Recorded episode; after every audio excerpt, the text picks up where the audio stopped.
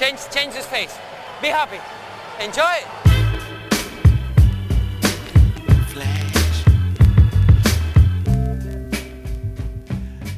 Tá começando mais um episódio do podcast Dentro do Garrafão, podcast no qual a gente fala sobre o que tá rolando no universo da NBA. Meu nome é Matheus Manes e junto comigo está Lucas Patti. E aí, Matheus? Semana aí foi, foi corrida, hein?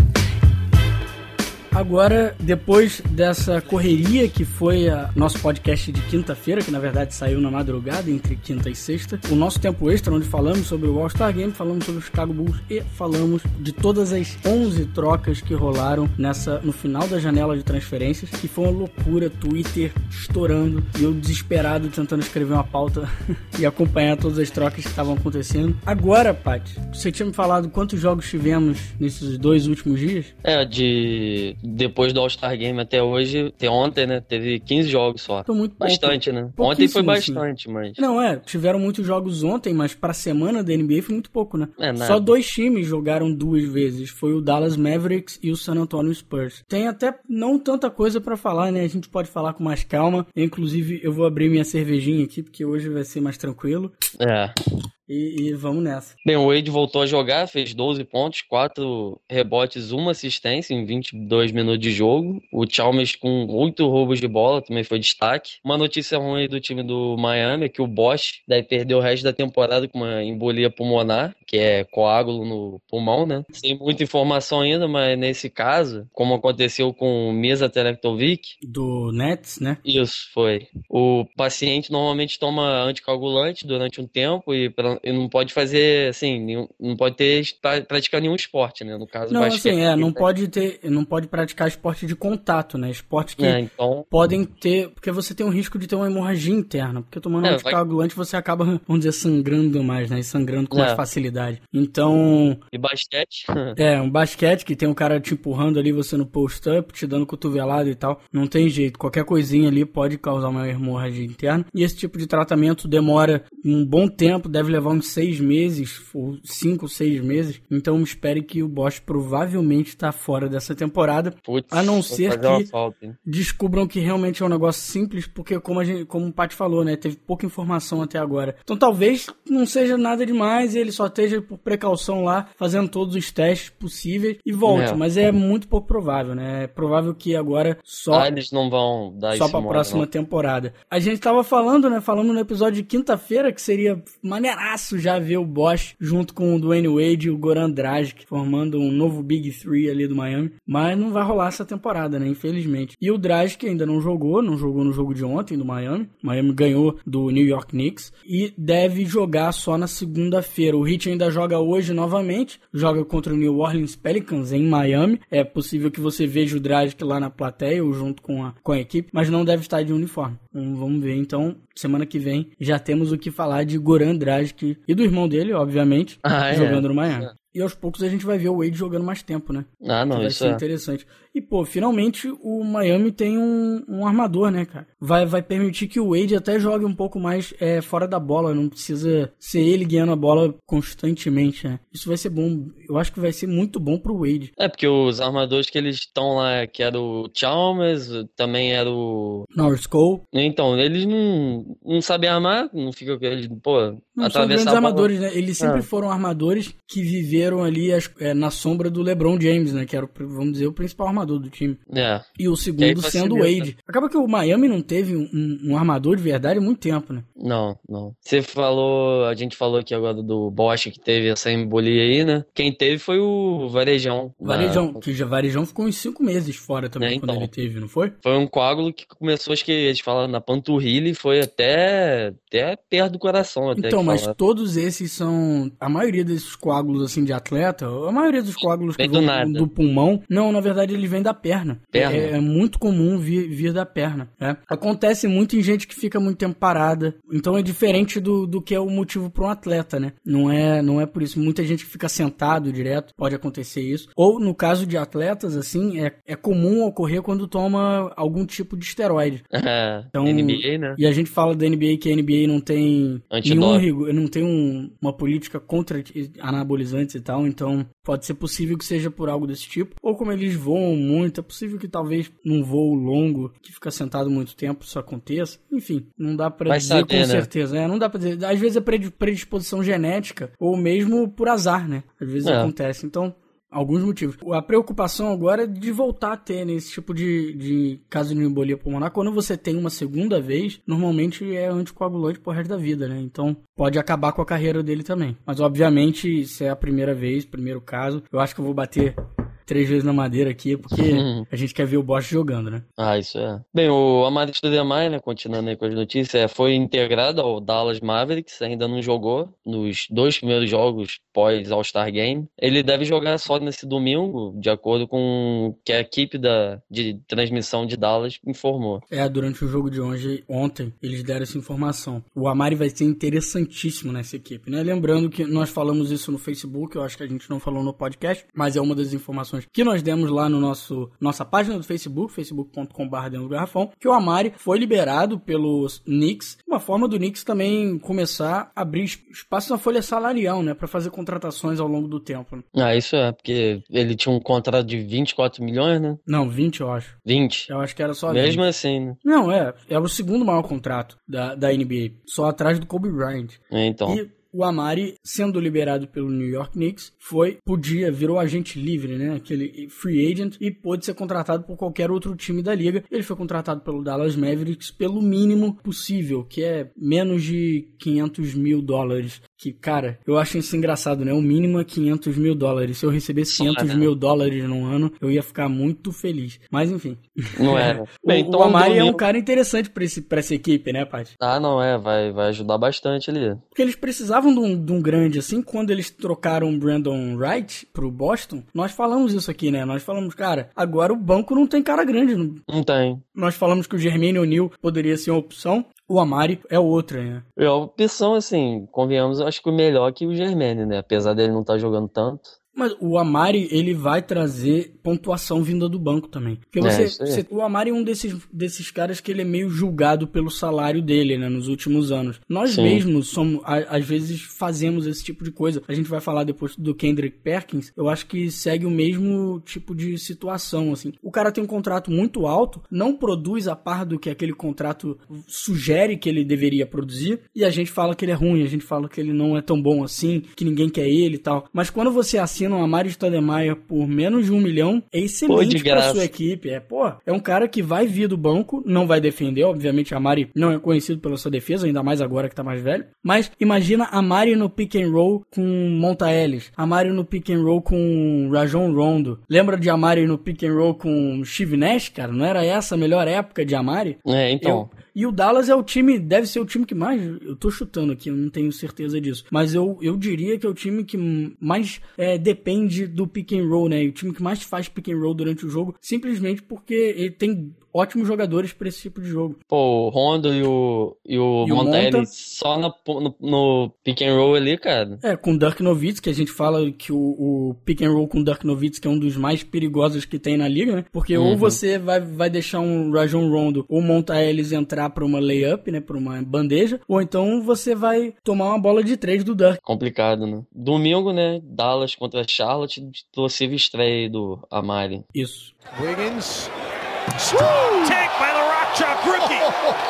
Wow. Man, Andrew Wiggins went up. There's no way a replay is going to do justice to how high he got. Bem, quem também tá voltando a jogar é o Anthony Davis, o The Brown. Jogou ontem na derrota do Pelicans pro Orlando. Ele fez 13 pontos, 11 rebotes, 1 assistência, com dois tocos em 38 minutos. Arremessou bem mal. E o Oladipo foi quem liderou a vitória do Orlando com 22 pontos. E o Elfrid Payton com 10 pontos, 7 rebotes e 11 assistências, quase um triple. É, o Elfrid Payton, cada vez mais eu gosto desse moleque. Ele é uma peste na defesa e distribui a bola muito bem.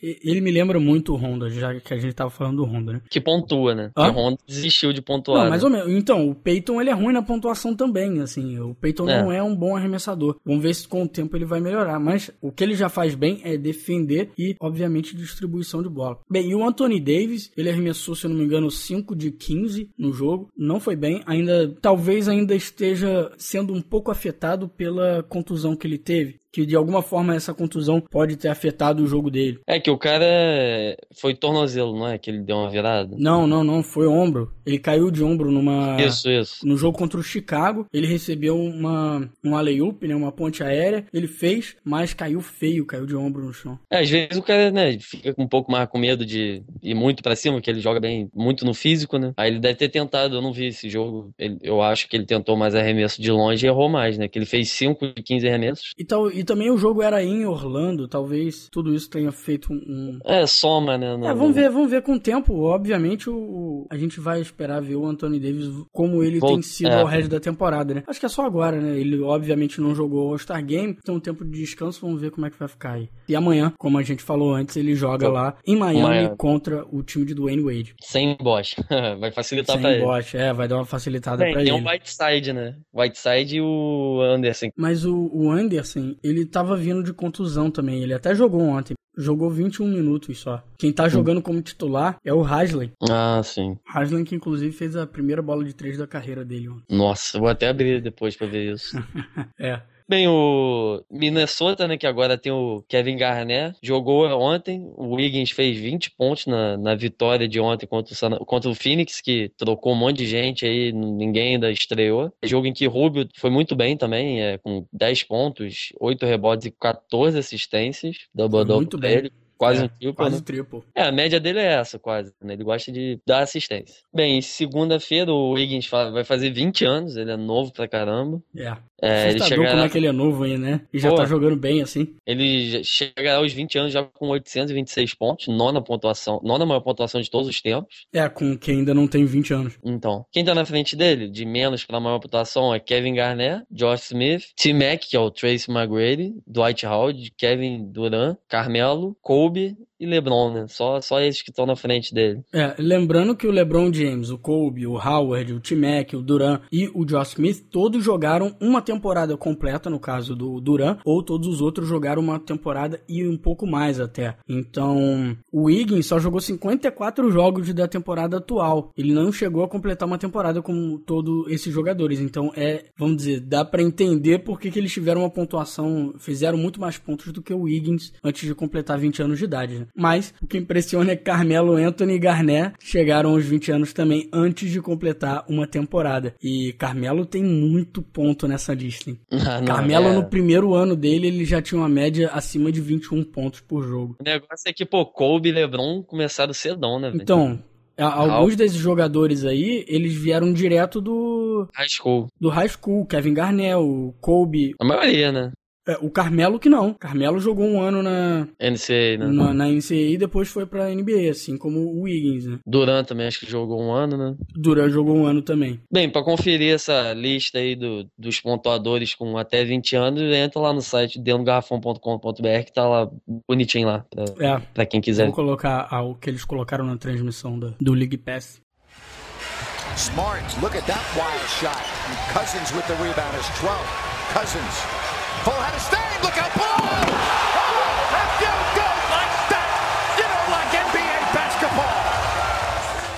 Notícias do Sacramento Kings. Foi estreia de George Cal ontem contra o Boston Celtics, vitória do Sacramento Kings, liderado por DeMarcus Cousins fazendo 30 pontos, 15 rebotes e 3 assistências, mas teve 9 perdas de bola, né? Vamos abafar isso aí. Aí sacaneia. É, mas George Cal foi aplaudido de pé assim que ele foi anunciado, né, oficialmente para o público como novo técnico do Sacramento. André Miller já foi integrado e já jogou, um dos jogadores preferidos de George Cal, né? Jogou 23 minutos já o armador com 8 pontos, 4 rebotes e 4 assistências. E é um ótimo começo para a era de Cal no, no Sacramento. Esperamos né, que seja realmente a era de Jorge Cal no Sacramento. E no final do jogo também foi aplaudido de pé com a vitória sobre o Boston Celtics. É, o Sacramento, pô, foi bem ontem. Eu vi um pedaço do. Pô, alguns lances que eu vi, cara, o Cousins, ele pegou uma bola, né, um rebote defensivo, cruzou a quadra inteira e dele é enterrada, que não é brincadeira, não, hein?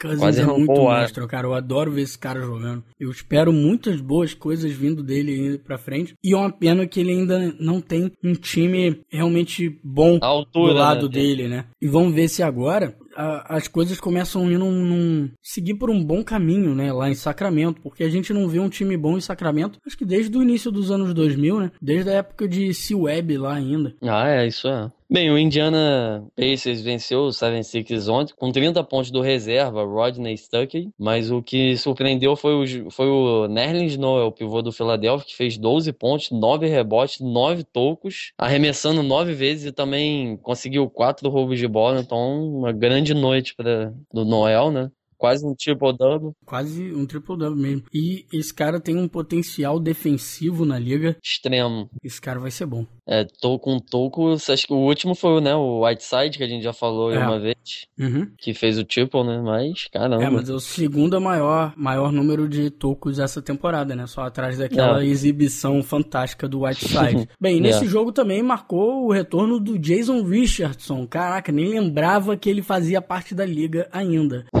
Ele, depois de mais de dois anos fora das quadras, ontem ele começou como titular pelo 76ers, marcou 7.7 rebotes e duas assistências em 18 minutos de jogo. O armador está em seu 14º ano na liga e ficou fora por causa de uma cirurgia no menisco que ele fez no joelho em 2013. Eu lembro na época que, que era uma cirurgia diferente, que era um negócio que ele falou, ah, pô, vamos fazer uma cirurgia é, que vai voltar mais Experimental, rápido, né? alguma parada, é, que é meio experimental, é, tá ferrado que vai voltar mais rápido, só ficou dois anos fora. Ele foi escolhido no draft, no draft em 2001 pelo Golden State Warriors, ele ficou lá por seis anos e tá no Philadelphia desde a temporada 2012-2013, no início da temporada.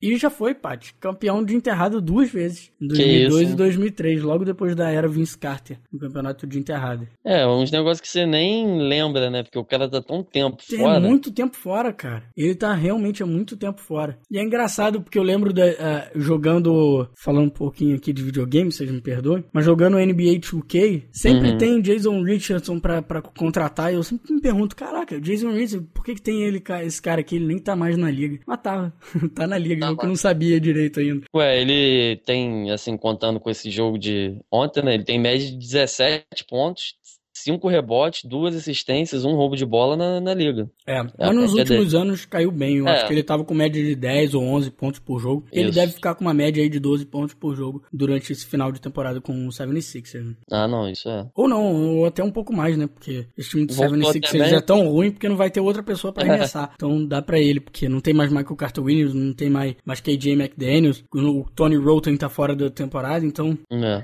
James on the steal, strips Humphries, and James throws it down. A strong start for LeBron James, and this is the largest lead of the first half. Bem, no nosso tempo extra de quinta-feira, tivemos um comentário do Wilson lá no site. Wilson, obrigado pelo seu comentário. Fala aqui que, como nós falamos para pedir o tema, né, para os episódios, ele pediu aqui alguma coisa. Então, Wilson, sempre quando quiser, pode pedir. Se tiver algum tema, alguma coisa que ache legal da gente falar, pode colocar lá no site ou manda por e-mail pra gente em contato arroba dentro do garrafão, como todas as pessoas, né? Contato arroba dentro do É. garrafão.com.br, que nós adoramos receber feedback, seja como for. Ajuda. Facilita também.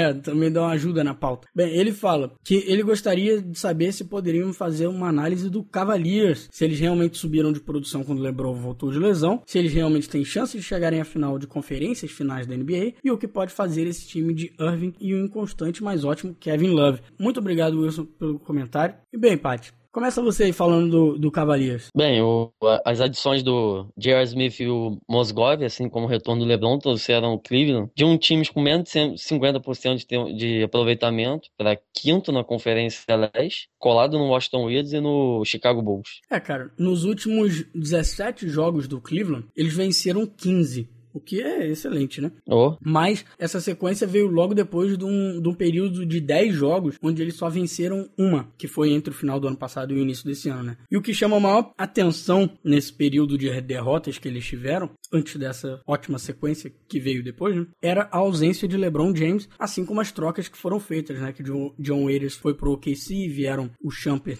e o J.R. Smith, assim como o Mosgov também veio para o time do, do Cleveland Cavaliers. Foi isso, né? Foi o time se recompondo aos poucos e até para criar uma certa química com esses novos jogadores aí e também pro David Blatt se arrumar com essas novas peças que recebeu, que talvez tenha levado um tempinho e assim que LeBron James voltou, o time realmente embalou de novo e tá fazendo mais ou menos o que a gente esperava que o Cleveland estivesse fazendo, né? É, desde o início. No início da temporada eles começaram não tão bem e nós falamos aqui no podcast várias vezes que calma, é assim mesmo o início, é, foi da mesma forma com o Miami Heat quando foi o LeBron James e o Bosch para lá e que leva um tempo para o time é, engatar, acertar, né? né? todo mundo entender qual é o seu papel dentro daquele elenco, né? Mas agora, como a gente falou, 15 vitórias em 17 jogos, o time realmente está embalado. Né? LeBron tá voltando a jogar em um nível de MVP, né? Liderando o time com 27 pontos, 6 rebotes, 7 assistências que ele tem feito nos últimos 16 jogos. Uhum. A única coisa diferente do de LeBron que estamos acostumados nos últimos anos é a eficiência do Alan. Ele tem arremessado 49% nesse período, com 29% de 3. Com comparação na temporada passada, ele estava arremessando 56% e 38% de 3.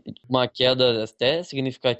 E, no entanto, os números dele ainda são, pô, sim, são espetaculares, né? Mesmo que baixos para o próprio LeBron. Nós somos um pouco injustos com o LeBron James, né? A gente olha pro LeBron James e fala, nossa, ele só tá arremessando 49%, mas ninguém lembra de olhar pro James Harden e ver que o James Harden tá arremessando, sei lá, 44%, sabe? Eu acho que a gente criou uma expectativa tão grande pro que é o LeBron James, sabe? Pelo que ele tem feito nos últimos anos, que se ele cai um pouquinho abaixo daquilo, ele ainda provavelmente é o melhor jogador da liga, mas a gente cai em cima dele criticando, né? Ele provavelmente, provavelmente não, né? Ele com certeza é um dos candidatos MVP esse ano.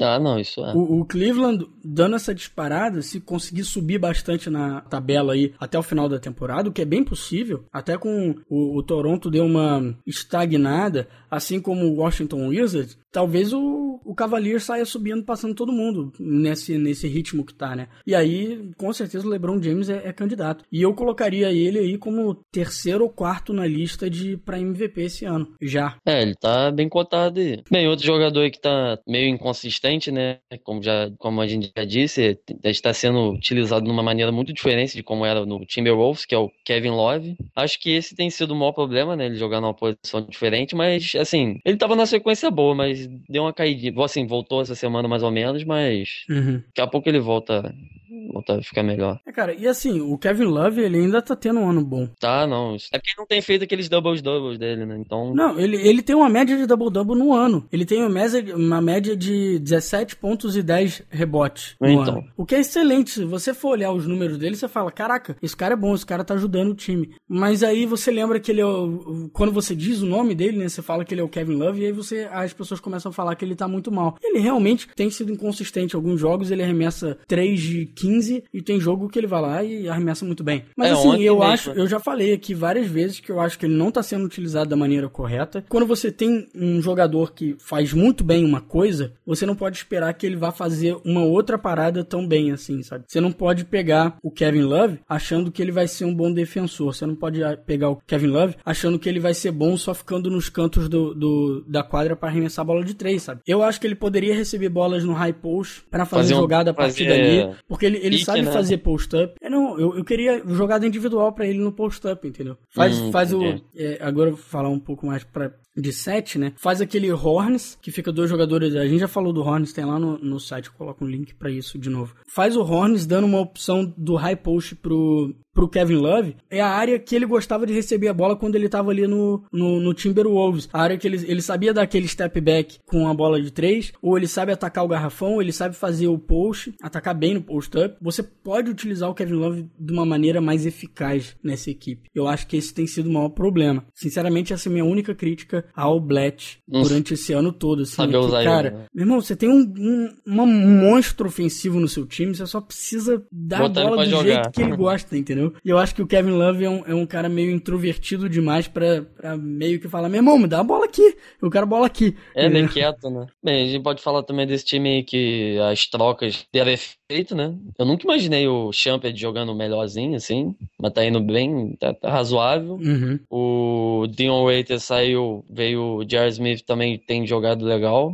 O É, Mosgov ele tá... se encaixa melhor nesse time do que o próprio John Waiters, né? Porque ele defende melhor do que o Waiters e, e, Não, e é. ele sabe jogar fora da bola, né? Ele, ele até gosta de receber a bola só pra arremessar, do que o John Waiters que ele queria receber a bola pra driblar. Ele queria sair andando com a bola por aí. É, o Jared Smith ele pega e ele taca. Se ele tiver um pouquinho É. de espaço, ele já tá tacando bola. O Mosgoff veio, cobriu bem a vaga que era do Varejão, né? Eu não sei quando o Varejão voltar como é que vai ser isso aí. Eu gosto, eu gosto do Varejão vindo como reserva atrás do Mosgov. Eu acho que é muito É. interessante, inclusive. É porque, assim, vamos supor, Love e Mosgov, com titular, aí entraria o Thompson e o Varejão, né? Exatamente. E aí eu Que gosto. São, são os quatro, assim, um, assim, que- assim, não é todo mundo a mesma coisa, ou, então dá pra jogar, assim, entrar um, sai o outro, né? É, e eu gosto porque você tá colocando um cara um pouco mais deficiente defensivamente com um cara que é mais é, que é melhor, né? Ao invés de você tá colocando, por exemplo, como tava antes do Mosgov vir, que era muito o Tristan Thompson jogando o Kevin Lo- ao, ao lado do Kevin Love. E aí você tem dois caras que não sabem nem defender bem o, o, o garfão. E agora o Kevin Love junto com o Mosgov, o Mosgov meio que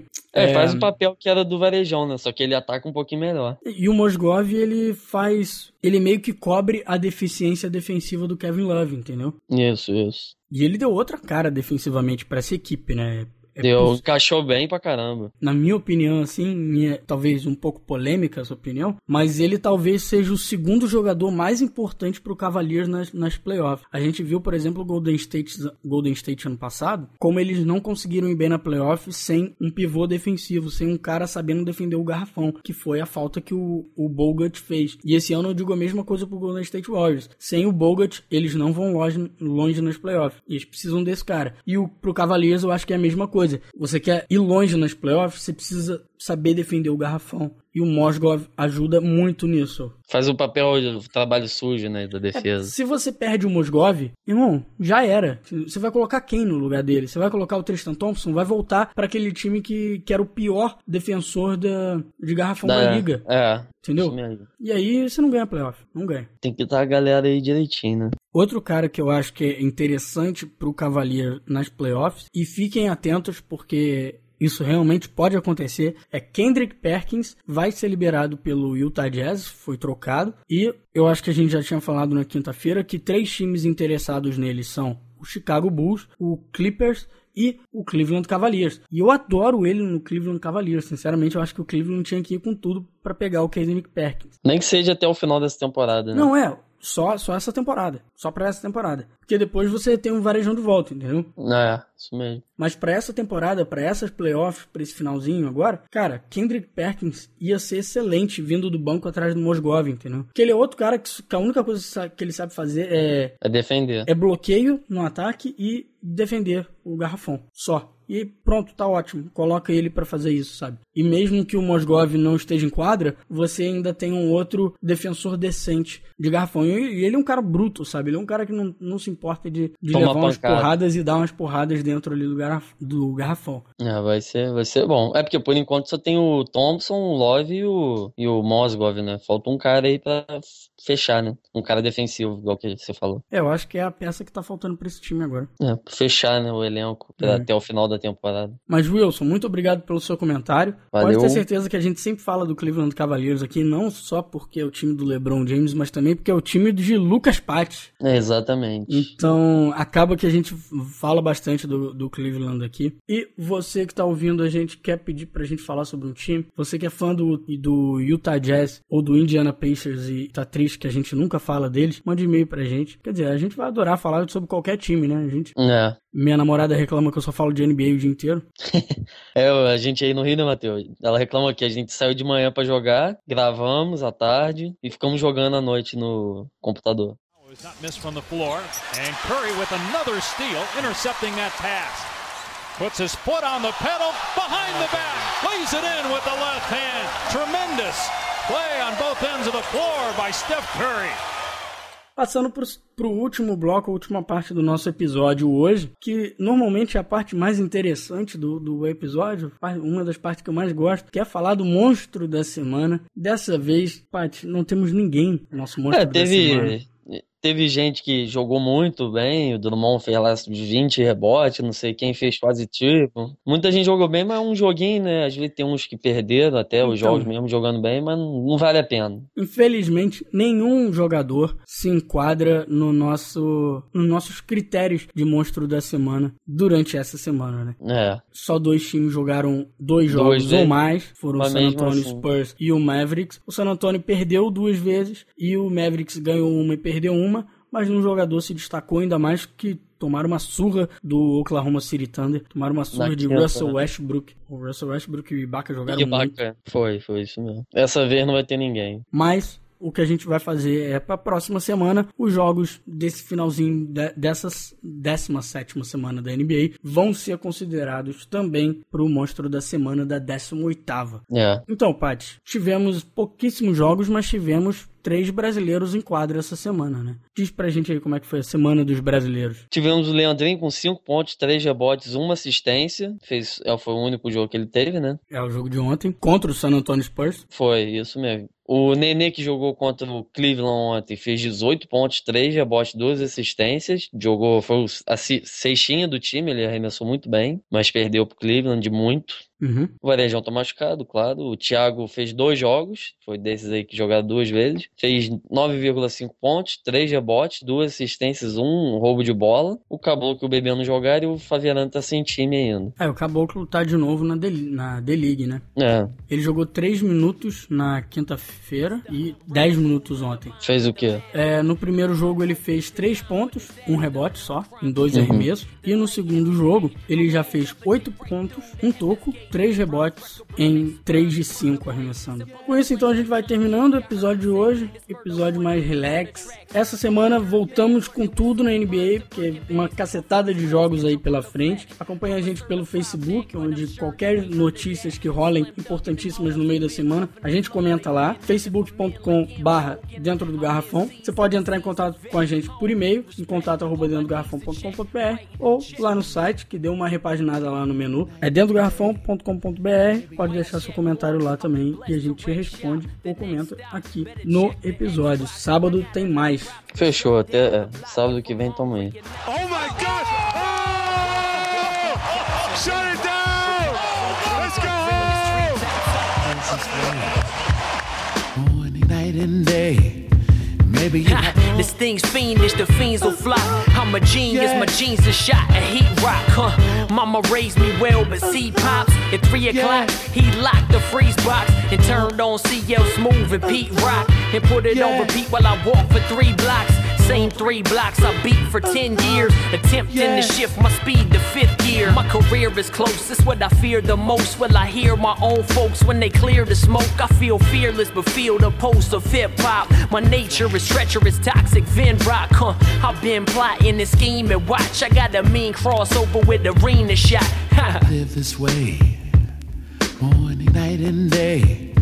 Maybe Cause I'm a.